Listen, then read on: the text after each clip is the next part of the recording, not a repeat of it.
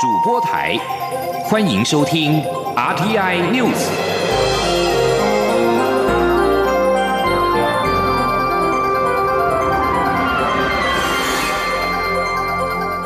听众朋友您好，欢迎收听这节央广主播台提供给您的 RTI News，我是张顺祥。美国司法部长塞申斯一号宣布控告中国国营福建。晋华公司跟台湾的联华电子公司与三名个人共谋窃取美国美光科技公司的商业机密，估计价值达到八十七点五亿美元，折合新台币大概是两千六百九十亿元。司法部除了一号宣布的刑事起诉罪名，还提起了民事诉讼，申请禁制令，阻止联电跟福建晋华将使用美光公司失窃技术所生产的产品输往美国。国起诉书表示。中国有意取得未拥有的动态随机存取记忆体低润技术，而美光是美国唯一制造低润的业者。赛申斯说，联电跟福建晋华合伙，好让中国能够由美国窃得这种技术，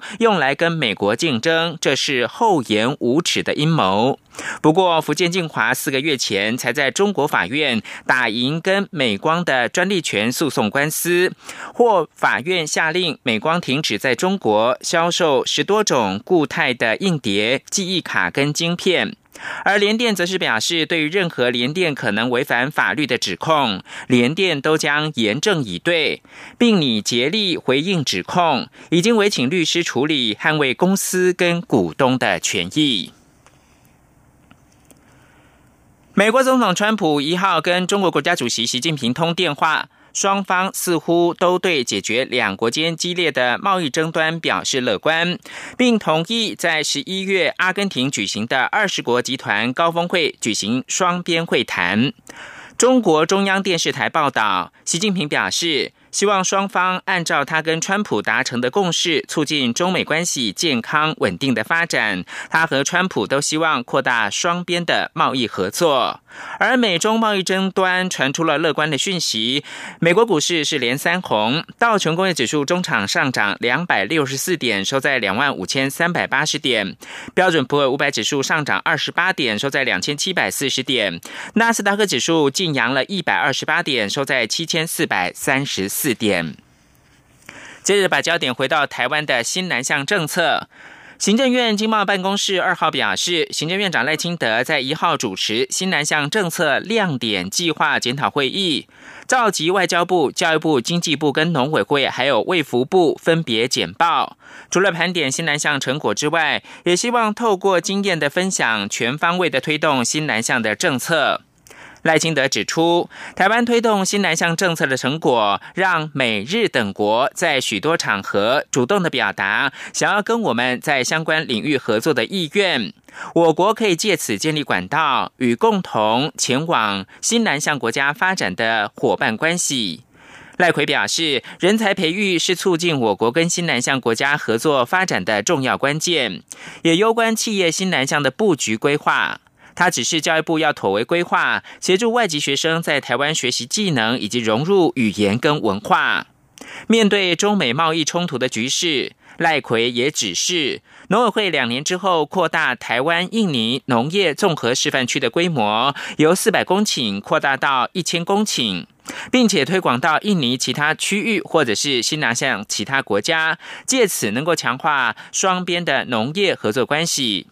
另外，为了扩大医疗产业的国际市场，赖奎也请卫福部在年底前妥为规划医疗管理营运输出。根据行政院经贸谈判办公室资料，今年一到八月，我国跟新南向国家贸易总额是七百七十点七亿美元，成长了百分之五点五。台湾出口到新南向国家金额是四百五十三点三亿美元，成长了百分之三点二。台湾从新南向国家进口金额是三百一十七点四亿美元，成长了百分之九点一。接着关注到是立法院的会议焦点，年底九合一选举一共有十个公投案榜大选，其中支持同性婚姻团体所提出的两项婚姻平权公投，以及反对同性婚姻团体所提出的爱家三公投，成为这次公投榜大选的焦点。随着投票日的逼近，挺同跟反同方近来不断的隔空论战。时代力量为了加速婚姻平权法案的三读通过，今天在立法院的院会当中提案变更议程，要求将有关婚姻平权的民法修正草案列为今天的讨论事项，但是遭到民进党团以人数优势封杀，没有能够列入到议程。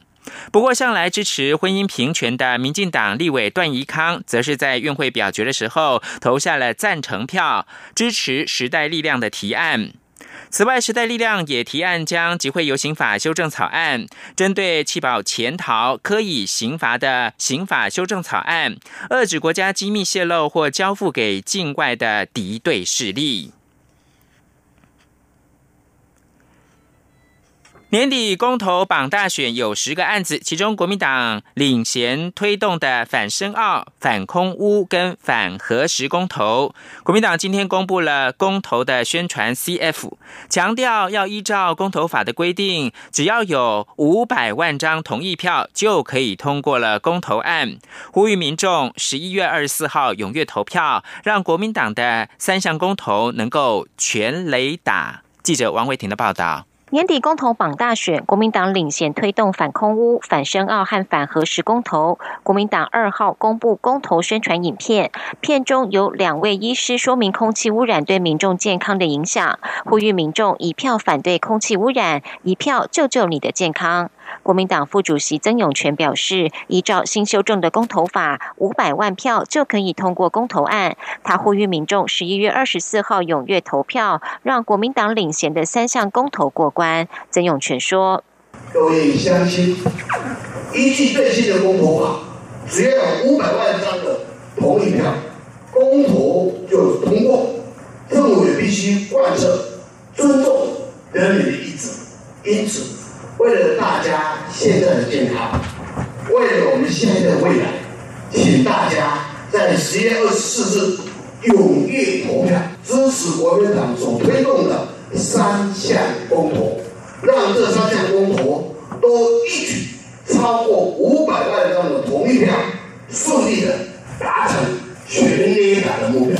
曾永权表示，世界卫生组织公布报告指出，全世界约有十八亿名儿童暴露在空气污染的威胁下，严重影响发育。二零一六年就有六十万名儿童因为暴露在空污中死亡。他表示，国民党的三项公投都是政策复决公投案，希望民众行使直接民权，捍卫自己的健康。中央广播电台记者王威婷采访报道。医疗焦点，卫福部推动分级医疗政策再跨一步。十一月开始，民众礼拜六跟礼拜天以及例假日，左假如要看诊的话，就可以及时就近到地区医院来看病，不用再因为假日住家附近的诊所没有开，只能够往大医院来看急诊。请记者江昭伦的报道。健保署大力推动分级医疗，获得台湾社区医院协会积极响应。二号共同举办分级医疗双向转诊做回来宣誓记者会，并邀请各公私立医院协会、医学中心协会、医师工会、基层医师协会代表共同与会，向国人表达将携手提升假日医疗照护量能的决心，共同守护民众的健康。根据健保署的统计，目前全国有三百六十一家地区医院，有八成五的地区医院将加入周六开诊。周日开诊的有一百一十五家，未来渴望逐步扩大。简报书指出，受到劳基法修法、加班费大幅提高的冲击，基层诊所或地区医院开诊率明显减少。民众若假日有就医需求，往往只能到大医院急诊就医，不仅造成民众就医不便，也会造成部分医院急诊拥塞。为改善假日基层医疗看诊情形，同时合理反映假日各类医师人力与行政团队出勤加班的实际成本，健保署决定拉高地区医院假日门诊诊查费，周六调升一百点，周日及国定假日调升一百五十点，预计一年将支出近七亿点。台湾地区协会理事长谢维吉表示，有鉴于大环境的改变以及健保署的政策支持，他们希望能扮演好第一线把关者，并打造平台，提供足够的场地资源和费用。让其他医学中心医师也能到社区医院开诊，有助分级医疗落实。我们地区医院将会开放成联合门诊式的地区医院，给基层诊所。如果你要到礼拜天，你要在地区医院来开诊，我们也欢迎。我们提供了我们的场地、我们的设备、我们的人力，完全来配合基层诊所，使我们在社区医疗这个缺、这个这个重点不会有缺失。医师工会全国联合会理事王建仁表示，很多民众都存在迷思，以为到医学中心看病最好。事实上，社区医院的医师也都是从医学中心出去，而且身经百战。如果能让各级医院做好轻重症分工，落实转诊制度，对民众、对整个医疗体系都是好事。中国电台记者张昭伦台北采访报道。而为了立足而少虐待的悲剧，警政署是跟各大医院建立了联系的窗口。为了努力达成儿少虐待零容忍的目标，并且配合强化社会安全网的政策，警政署跟长庚医院跨界合作，共同编印跟拍摄儿少的保护训练教材。希望这些教材可以让第一线接触以及处理儿少事件的远警刷新观念，并且统一执勤的技巧。内政部的警政署的署长陈家清也要求所有的远警执勤的时候要能够将心比心，及时。阻止儿虐悲剧的发生。请听记者郑祥云、王兆坤的报道。警政署与长庚医院合作，共同编印《警政人员儿少保护手册》，另外拍摄儿虐案件处理实境教育训练影片。警政署长陈家清与长庚医疗财团法人董事长王瑞慧一起牵着小朋友走进记者会场，宣示政府与民间共同保护国家幼苗。呵护社会弱势的决心。陈家清致辞表示：“儿童是国家最重要的资产，守护台湾未来世代，生活在安全、没有暴力威胁的环境中，是蔡英文总统的政见，也是行政院强化社会安全网计划的缘起。所以，警政署与长庚医院为了配合社会安全网的建构，编制教材与影片。”以强化远景对于儿虐案件辨识处理的敏锐度与专业能力。我们这个儿少保护的网络，医生跟警察，甚至学校、社工，是要紧密结合在一起的。尤其是医院，特别的重要。陈家清强调，医警除了持续落实儿少保护、高风险家庭及行方不明儿少协寻工作外，还将全面建立医警专责窗口，由各直辖市、县市警察局妇幼警察队与长庚医院、全国各儿少保护医疗中心、各大医院建立联系窗口，及时掌握儿虐关键证据，发掘真相，让施虐者无所遁形。中央广播电台记者郑祥云、王兆坤台北采访报道。国际新闻：美国总统川普一号警告说，部署在美墨边界的美军可能会对非法跨境并且向他们投掷石块的中美洲移民开枪。川普在白宫向记者表示，企图从中美洲徒步跋涉行经墨西哥的数千人移民队伍向墨西哥警察恶意并且猛烈的投掷石块。川普意欲打击他所谓的失控非法移民，在说明这项具有争议政策的活动上面说，不会容忍这种事情发生。他们想对我军投掷尸块，我军就会回击。美国六号将要举行其中选举，川普选前日渐加重他的用语，指控在野的民主党想要对暴徒潮、强暴犯跟其他种类的威胁敞开边界的大门。最后提供给您是美国将在六号进行其中选举的投票。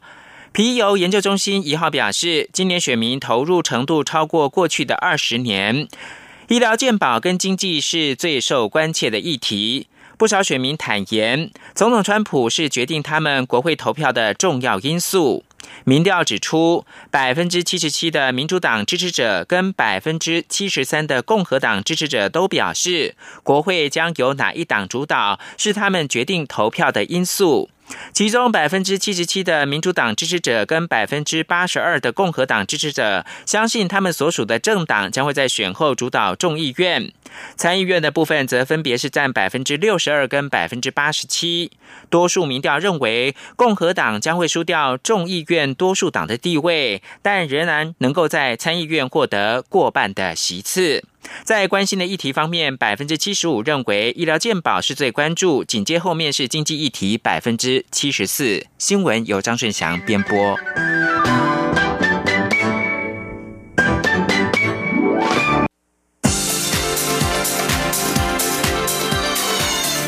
是中央广播电台台湾之音，欢迎继续收听新闻。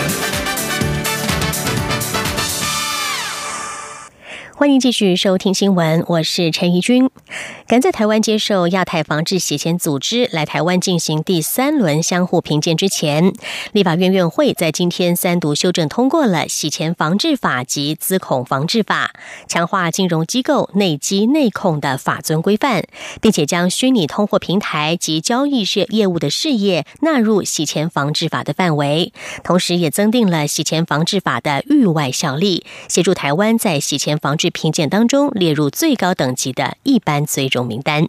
记者刘玉秋的报道。台湾将于十一月五号到十六号接受亚太防治洗钱组织 APG 第三轮相互评鉴，为地平列入最高等级的一般追踪名单。立法院院会二号三读修正通过洗钱防治法及资恐防治法，强化内基内控制度的法尊规范，并补足与国际规范不足之处。修法要求金融机构及指定的非金融事业或人员，应以洗钱与资恐风险业务规范为基础，建立洗钱防治内基内控制。制度包括备制并定期更新防治洗钱及打击资恐风险评估报告，违者可处金融机构最高新台币一千万元罚款；对指定的非金融事业或人员，也可处最高一百万元罚款。而因应比特币、以太币等虚拟货币使用越来越频繁，修法也将虚拟通货平台以及交易业务事业纳入洗钱防治法规范。另外，修法也增订洗钱防治的域外效即便在外国所做的犯罪行为，只要在中华民国境内有洗钱行为，就会受到洗钱防治相关规范。参与修法的民进党立委周春敏说：“十一月五号到十六号，亚太防治洗钱组织 APG 评鉴团将到我国进行现地评鉴。我国若未进入一般追踪名单，不仅金融机构在海外的业务恐遭限缩，国人赴海外投资金汇出汇入。”也可能遭受严格的审查，国际声誉地位大幅贬落，现有的法制不足缺失，我们要尽速来弥补。周春米并说，洗钱防治评鉴结果可分为一般追踪名单、加强追踪名单、紧急加强追踪名单。台湾于一九九七年以创始会员国身份加入 APG 后，评鉴成绩每况愈下。二零一一年时，更被降为加强追踪名单，与缅甸、辽国、阿富。汗等国相同，周春敏说，期盼透过这次修法，能争取将台湾列入最高等级的一般追踪名单。中广电台记者刘秋采访报道。有越来越多的民众热衷网络购物，也让电子商务产业出现了爆炸性的成长。人力银行今天所公布的调查就发现，有高达八成三的上班族有意投入电商产业，而最吸引他们的就是弹性工时，也期盼薪资能够大幅增加到新台币五万元以上。但是，有一位投入电商产业四年的上班族就指出，电商产业的变化很快，如果没有持续关注市场，就可能随时被淘汰。记者杨文军的报道。行动载具、人工智慧的蓬勃发展，改变民众消费模式，让电子商务出现爆炸性的成长。人力银行公布的调查发现，高达八成三的上班族有意投入电商产业，主要是他们认为电商是未来趋势，且电商提供的福利，包括弹性工时、在家工作等，让上班族跃跃欲试。调查也发现，上班族投入电商前平均薪资新台币三万七千三百九十六元，投入后期望薪资则为五万四千六百五十六元。这位三十七岁的上班族 Tiffany 就指出，他大学念的是历史及气管，毕业后在广告公司工作，四年前投入电商产业。尽管薪资三级跳，但产业变化快，工作繁琐，若没有持续关注市场，就可能随时被淘汰。他说。说：“那电商因为它比较不管是组织面或是行为面，它都比较容易扁平化，所以很容易一人要身兼多个角色。但是一人身兼多个角色，他有时候在转换上或是思维上面，其实没有办法。”呃，融会贯通的时候，其实会很难做好事情，或是做快事情，因为电商是一个发展很快、变化很快。这家销售电商平台去买电商科技公司业务总监陈信伟也指出，电商产业没有老师，没有任何前辈能教你。每次经营一个客户，就像再创一次业，所以投入这个产业，必须要不断吸收资讯。一一人力银行副总经理何启胜指出，尽管不少电商都以弹性工时作为福利。但提醒有意投入电商的上班族，电商平台因为二十四小时都在销售商品，没有国界，没有时差，弹性工时代表的可能是必须立即解决问题。因此，电商产业也存在隐形工时的问题。此调查是于十月十八号到十一月一号进行网络问卷调查，有效样本数一千一百六十九份，在百分之九十五的信心水准下，正负误差值为二点八七个百分点。中央广播电台记者杨文君台北采访报道。距离年底的选举倒数二十二天了，而这次的九合一大选将联合十个公投案来进行。草根影响力文教基金会透过了线上问卷进行一项民意调查，结果显示有六成五的受访者表示会去领公投票，不过有五成的民众还不了解相关规定，还有超过七成的人认为政府宣导不够。有学者担心，大选和公投分开来领票，万一投票所的动线不明，一走出去就无法再回来提领公投票。也有律师忧心，若是发生了正反公投议案最后都通过，台湾恐怕会陷入宪政大危机。记者陈国维的报道。草根影响力文教基金会透过线上问卷询问一千一百位民众关于这次大选绑公投的看法，结果约有五成的受访者表示不了解这次的公投项目，以及不清楚在投票中间离开投票所就等同放弃投公投，选务人员并不会主动告知投票人提领公投票的规则。近四成民众也反映不了解领公投票的方式，而高达七成的人认为政府在这方面宣传不足。丹江大。学公共行政系教授陈明祥表示，这次十个公投案不是合起来印在同一张选票，而是分成十张选票投，可以想见当天投票将出现许多沟通上的问题。因为困难是在于说选民哈，他实在是不会去记得那么清楚，说他要投的是哪几个案啊，然后那个时候再跟选务人员在这个领公投票的时候，在这里交换这个意见，问来问去，难免会出错了。高雄大学财法系教授张永明则提醒相关单位，投票所的投票动线一定要非常明确。假使说投完这个我们地方选举的投票了之后，那就离门很近的话，那很可能这个前面比较没有其他人可以参考的话，他很可能就这样子离开门出去了。律师尤敏杰则指出，依据修正过后的公投法，这次各公投案的有效同意票多于不同意票，而且同意票达投票权人总额的四分之一以上，就算通过。因此，很有可能出现部分正反议案皆通过的情形。因此，他呼吁政府应再修公投法，万一发生类似情况，可以决定是否依当下同意票数的高低，或再举办一次公投等方式来分出胜负。中央广播电台记者陈国伟台北。采访报道：年底就要进行攸关同志各项权益的公民投票，而反同团体近期也加强了宣传的力度。同样的，挺同团体也是亦然。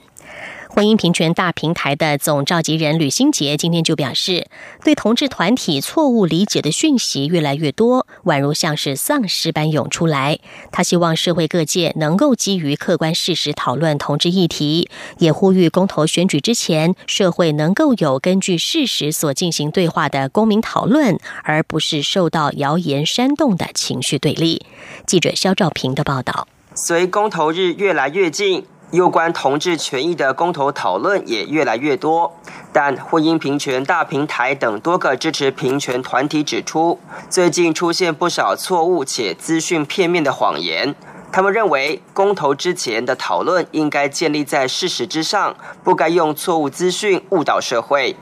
婚姻平权大平台总召集人吕新杰二号邀请相关团体，一一针对常见的反同论述提出反驳。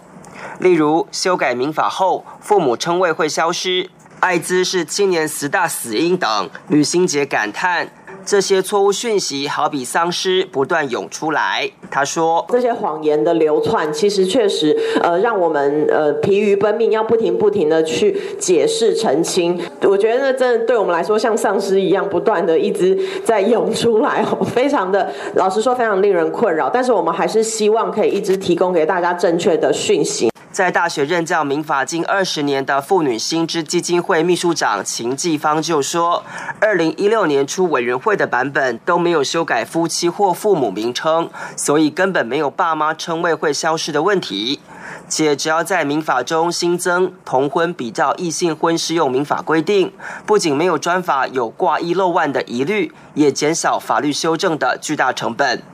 台湾同志咨询热线理事克菲指出，通过同性婚姻的欧美国家，并没有出现为了治疗艾滋而前往该国通婚的情况。况且，实务上要入籍台湾并不容易。他还说，虽然二零一二年十五到二十四岁青少年的十大死因，艾滋榜上有名，但死亡人数仅十人不到。尽管如此，还是需要推广相关教育。他说：“当这些人如果这么在意、关心年轻人的生命跟健康的话，前面两个死因——事故伤害以及自杀，高达八百人死亡，他们没有任何文问，占六成，没有任何文问。为什么对于？”七个人死亡的艾滋却刻意渲染。我的意思不是说这七个因为艾滋死亡的年轻人生命不重要，很重要，所以我们要进行更多的教育。俗称聊天机器人，利用通讯软体提供查证的 Cofacts，其共同发言人比林就说，近年对同婚的不实谣言真的越来越多。他呼吁网友收到疑似谣言讯息时，可以传给 Cofacts，就能及时获得正确资讯。中央广播电台记者肖兆平采访报道。来关心国际政治消息，巴西极右派的总统当选人波索纳洛一号证实，上任之后将会把巴西驻以色列大使馆从特拉维夫迁移到耶路撒冷。巴西将成为最新一个追随美国政府做出这种争议性迁移举动的拉丁美洲国家。波索纳洛在十月二十八号当选总统之后，毫不迟疑的宣誓将履行在竞选时的强硬保守政见，把驻以色列使馆迁移到耶路撒冷，就是最新的案例。此举预料将引发巴勒斯坦和大部分国家的不满。而在巴西国内，波索纳洛同样也掀起波澜，他将任命负责调查巴西大规模贪污弊案的法官莫罗担任司法部长。莫罗的调查工作可以说搅翻了巴西政治圈。他主导的洗车行动调查工作，揪出了在根深蒂固巴西国营石油公司贪污弊案当中的官员和企业，成为了许多巴西人民心中的英雄。不过，对反对者来说，这项任命案却证实了莫罗的调查是出于政治动机的说法，特别是针对前总统鲁拉的部分。高支持率的鲁拉因为贪污案被判刑了十二年，并且丧失了竞选资格，这也使得波索纳洛有机会胜选。官员一号表示，越南首都河内二零二零年四月将举行一级方程式赛车比赛，这将是越南首度举行 F1 赛事。河内市人民委员会在邀请函当中说，这场赛事将在河内举行，赛道将于下周举行的宴会当中公布。F1 赛车总监怀汀十月告诉记者，他参观过河内场地，有信心赛道能够在二零二零年赛季之前准备好。继马来西亚和新加坡之后，越南将会成为史上第三个举行 F1 赛事的东南亚国家。美国航空暨太空总署 NASA 官员一号表示，在十一年前所发射针对小行星带从事研究的太空船“黎明号”，因为燃料耗尽，结束对两个大小行星带的探测任务，寿终正寝。黎明号是唯一绕行火星与木星之间主小行星带星体的太空船，并且在二零一一年进入了小行星灶神星的轨道，随后在二零一五年前往矮行星谷神星，成为首个造访矮行星并且环绕的太空船。从这艘无人太空船于两千零七年升空以来，已经旅行了六十九亿公里，预计未来几十年将会停留在谷神星附近的轨道上，但是没有办法再与地球通讯。以上 T I News 由陈义军编辑播报，谢谢收听。更多的新闻，欢迎您上央广网站点选收听收看。我们的网址是 triple w 点 r t i 点 o r g 点 t w。这里是中央广播电台台湾之音。